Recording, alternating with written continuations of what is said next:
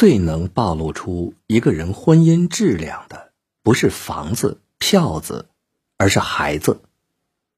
一个家就像是一块土壤，它的好坏直接决定了在其中发芽生长的植物是茂盛还是枯黄。所以说，婚姻好不好，看孩子就知道。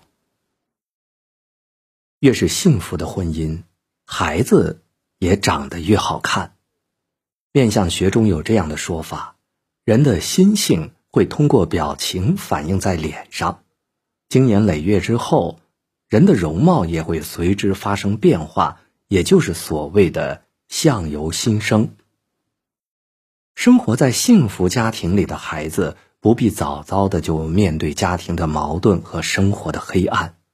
在这种充满爱的环境里长大，对于一个孩子来说，可谓是最大的幸运。这种环境中的孩子，内心更为宁静，脸上更多笑容。久而久之，孩子不仅容光焕发，自信的气质也更为其形象增色加分。而那些充斥着争吵和负面情绪的婚姻，给孩子的心中留下的阴影，往往是难以磨灭的。孩子的长相也会因此更加早熟，更显憔悴。一段婚姻究竟幸不幸福？不论再怎么在人前伪装，只要一看孩子的性格，就会真相大白。孩子的性格就是婚姻的照妖镜，孩子的教育。和婚姻的质量，两者其实是紧密联系在一起的。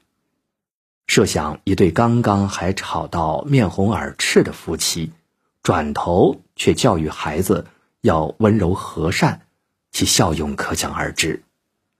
父母的冷战热战，孩子不可能感受不到，耳濡目染是必然的。在争吵中长大的孩子，性格往往也更偏激。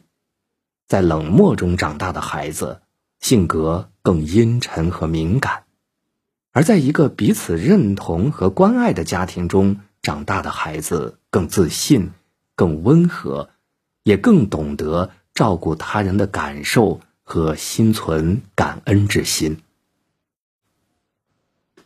好的婚姻里，每个人都很柔软，懂得好好说话。不会一言不合就戳对方痛处，懂得尊重对方的感受，不会让一方太难受，懂得互相照顾，让每个人都感觉到被支持、被爱护。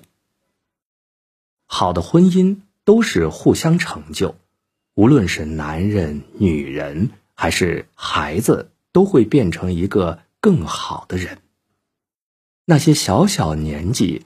就懂得待人接物时和气有礼的孩子，往往是看惯了父母亲之间的彼此尊重；那些从小就油嘴滑舌、不说实话的孩子，常常是来自那些充满了欺骗和冷漠的家庭。越是不和谐的家庭，越会对孩子的教育产生不好的、潜移默化的影响。婚姻好不好？看孩子就知道了。当有了孩子，婚姻就不再是两个人的事了。原生家庭的婚姻质量影响着孩子的一生，一定程度上决定着孩子的长相、性格乃至教养。所以，努力过得幸福一些，不仅是为了自己，更是为了孩子。